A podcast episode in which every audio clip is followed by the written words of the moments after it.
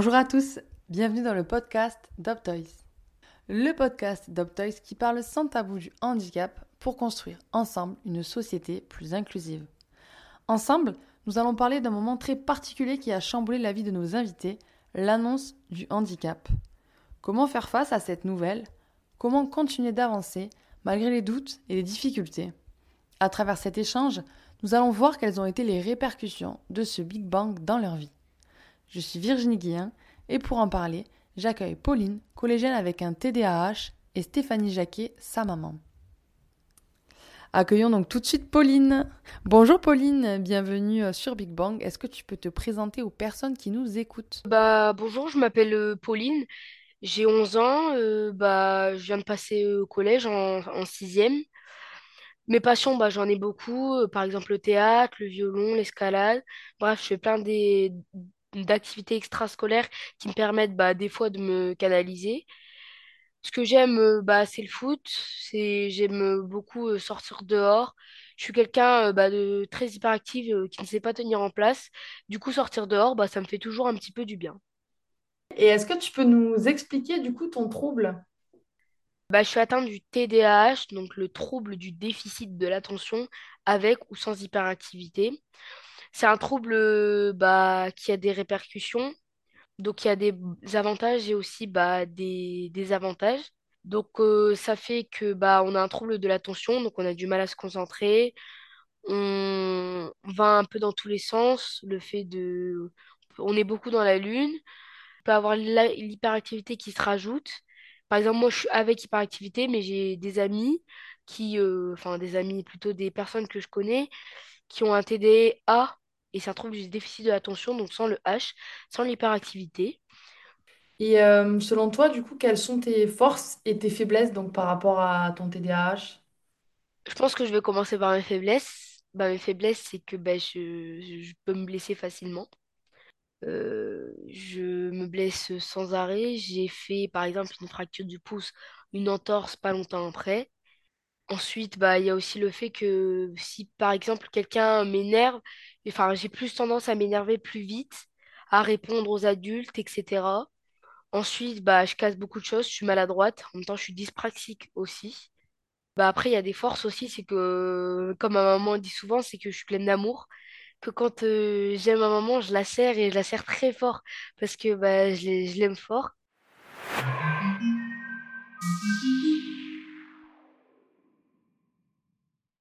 Pourquoi tu te mets facilement en danger? Parce que justement, t'as pas la notion On du on n'a pas forcément la notion.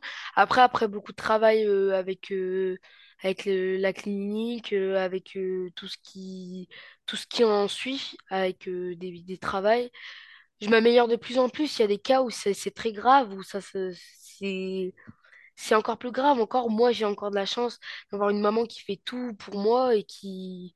Là, moi, j'ai encore de la chance et bah, je fais tout pour, euh, pour m'en sortir et je veux toujours euh, continuer. Est-ce que tu te rappelles donc euh, quand et comment l'annonce de ton TDAH a été faite? Est-ce que tu te souviens qui te, qui t'a expliqué du coup ton trouble? En soi, je m'en souviens plus trop, mais... Bah ouais, je m'en Maman souviens m'avait dit euh, que tu avais 6 ans. Ouais, c'est ça, mais je m'en souviens plus du tout. Mais je sais qu'une fois, maman l'avait dit et que, que ça resterait dans sa mémoire, cette phrase, où un jour, j'ai dit, euh, Maman, j'aimerais bien avoir un médicament pour être sage.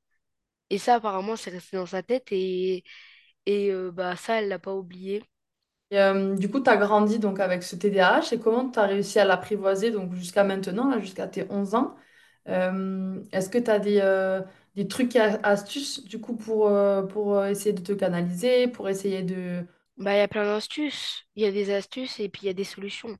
Par exemple, je vais voir la psychomotricienne, je vais aussi à la clinique Le Tréamont et euh, ça m'aide sur beaucoup de choses. Ça m'a aidé à plus savoir me canaliser, à moins être impulsif. Il y a plein de solutions. Il y a la solution de la psychologue. Il y a, il y a- plein, il y a plein de choses qui peuvent aider. Par exemple, j'ai un sac. C'est un, un sac avec des, des pochettes et euh, des pochettes de couleurs. Et chaque matière, je la range dans une couleur. Par exemple, rouge, c'est mat et on a une petite pochette rouge. Et euh, ben, je mets mon cahier de maths et ça, ça, ça m'aide euh, ça m'aide énormément. Franchement, sur ce sac, souvent on retrouvait euh, mon sac dans des états avec une clémentine pourrie ou que j'oubliais souvent d'enlever. Et euh, souvent, bah, le temps que je range mes affaires, mes cahiers qui étaient tout pliés, bon, même si ça, ça change pas de l'année dernière. C'est un objet qui t'aide à t'organiser. Et est-ce que tu as d'autres euh, d'autres choses au quotidien euh, euh, qui, qui t'aident Si. justement à, à structurer euh, tes journées? Par exemple, on a le bureau vélo. Ça, c'est pas que pour moi, mais j'en parle comme ça. C'est euh, pour toute la classe et il y en a pas dans toutes les classes. Mais en primaire, par contre, il y en avait dans ma classe et bon, bah ça, c'est un bon outil. En fait, c'est un vélo avec un bureau et on n'avance pas quand on pédale. Et ça permet de bien se concentrer. Après, ça convient à, à des enfants, à d'autres, ça convient pas. J'ai une chambre à air, bah ça me permet d'appuyer dessus. En fait, on les, attache à deux pieds de chaise et c'est bien. Mais sauf que hum, bah, l'année dernière, j'ai pu m'en servir. Mais pour cette année, euh, c'est bizarre parce que finalement, même si j'en ai dans, ai que dans une seule classe, bah finalement, c'est pas contraignant pour moi parce que le fait d'être au collège, pour ça que j'ai dit j'aime beaucoup le collège, c'est que on peut à chaque fois changer de classe et ça, ça fait que on peut bouger ou même quand on n'a pas un professeur qu'on aime bien, bah on peut changer. C'est pour ça que le collège c'est aussi bien et que même si j'ai pas des chambres à air dans toutes les classes, bah ça permet au moins de bah voilà de bouger quand même dans tous les cas.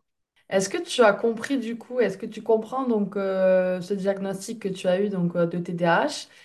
Bah en fait le TDAH quand euh, quand on le sait, bah faut pas fuir. Est-ce que ton trouble a eu un impact euh, sur tes apprentissages, euh, notamment à l'école? Bah, c'est vrai que quand j'étais en primaire, c'était un petit peu compliqué parce que le fait de rester sur une chaise longtemps, malgré ma chambre à air, c'était le fait de, de rester dans la même classe, de voir le même contexte finalement. Je sais pas, d'avoir toujours le même enseignant qui parle, bah ça c'était un peu gênant. C'est vrai qu'en primaire, euh, c'est compliqué. Par contre, maintenant au collège, je, je- pour le coup, euh, ça m'impacte pas trop sur ma scolarité. Par contre, mes amis, ils le savent pas trop.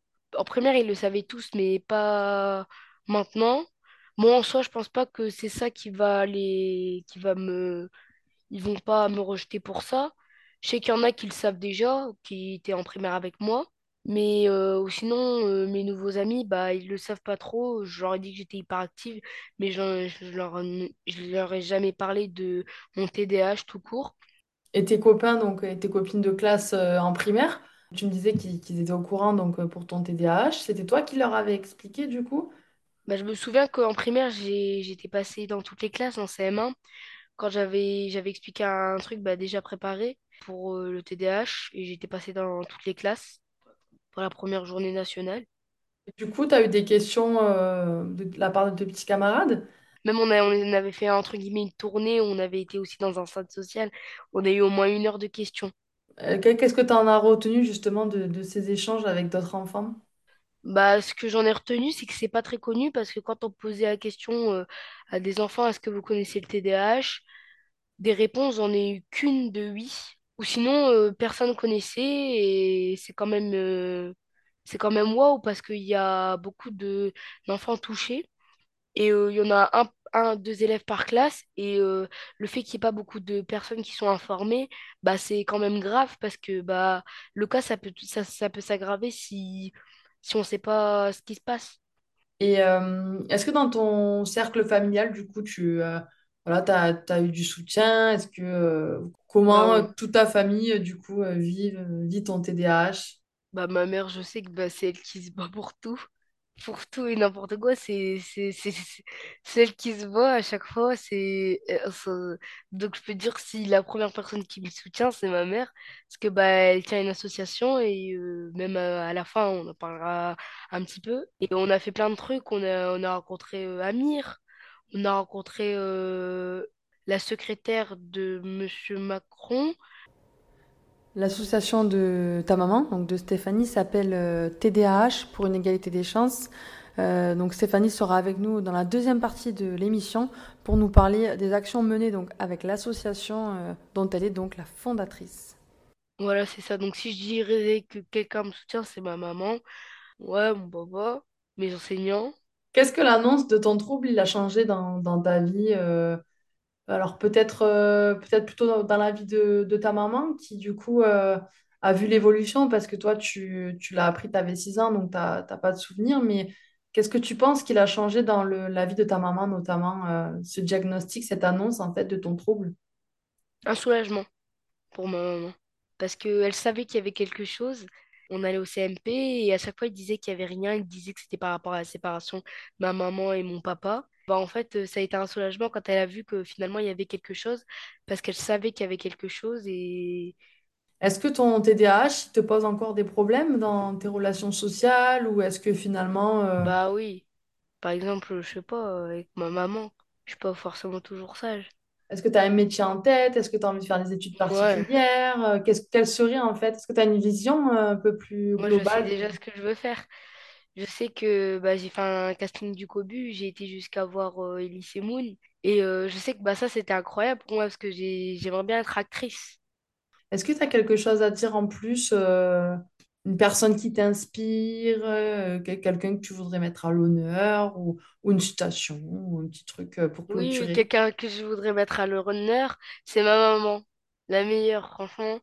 C'est pour ça que je dis toujours persévérer. Et c'est pour ça que même quand je suis à terre, elle me relève. C'est elle qui me, c'est elle qui me relève et qui, qui me dit de continuer dans, dans, dans, dans tous les moments. C'est elle qui m'aide. C'est... Puis il y a aussi mon papa qui, qui, qui lui, bah, c'est autrement comment il...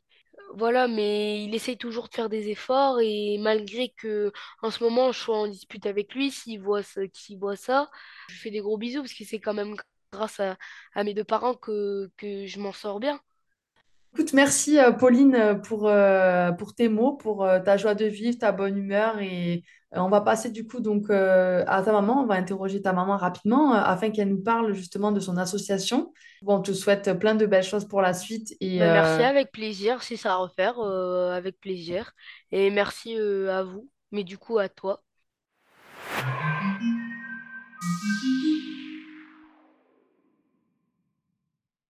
bonjour Stéphanie, Bonjour Virginie. est-ce que ça va bien? Oui, oui, oui, ça va bien, merci. Alors Stéphanie, est-ce que vous pouvez nous parler donc euh, de votre association et des actions que vous avez menées, euh, notamment avec Pauline, votre fille? Alors, bah, en fait, on a commencé en 2018 puisqu'on a eu une errance de diagnostic pendant euh, quatre ans avec Pauline et c'est vrai que la découverte du diagnostic a été euh, quand même très importante dans notre vie, même s'il a fallu accuser le coup. Ça a permis de mettre des mots sur des différences et... qui étaient complexes à comprendre. Et euh, du coup, bah, j'ai lancé une pétition sur change.org pour demander une vraie connaissance et reconnaissance du TDAH et de vraies prises en charge qui recueillent beaucoup de, de très nombreuses signatures. Et en 2019, du coup, on a créé une association de loi 1901 pour euh, sensibiliser au TDAH, aider à la connaissance et la reconnaissance.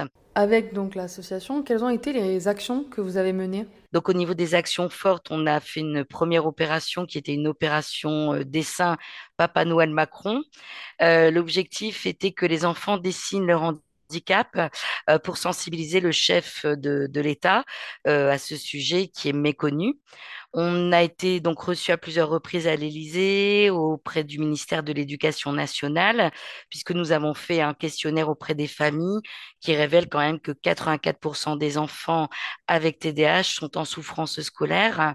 C'est quand même des chiffres très importants alors qu'il existe des solutions, et c'est vrai que le témoignage de Pauline est important pour montrer que lorsqu'on a un diagnostic, lorsqu'il y a des prises en charge médicales, paramédicales, lorsqu'il y a des prises en charge aussi extrascolaires, euh, c'est-à-dire que c'est vrai que Pauline fait beaucoup d'activités pour canaliser en fait son impulsivité et son hyperactivité et des prises en charge aussi au niveau scolaire, euh, puisqu'on a eu la chance à partir de sa classe de CM1 de d'avoir vraiment des enseignants merveilleux qui étaient vraiment dans l'inclusion scolaire et qui ont même pris beaucoup de leur temps personnel pour mettre en place des aménagements pour Pauline, ce qui a permis à Pauline bah, d'être dans les premières de classe et de vraiment réussir et avec plaisir sa scolarité.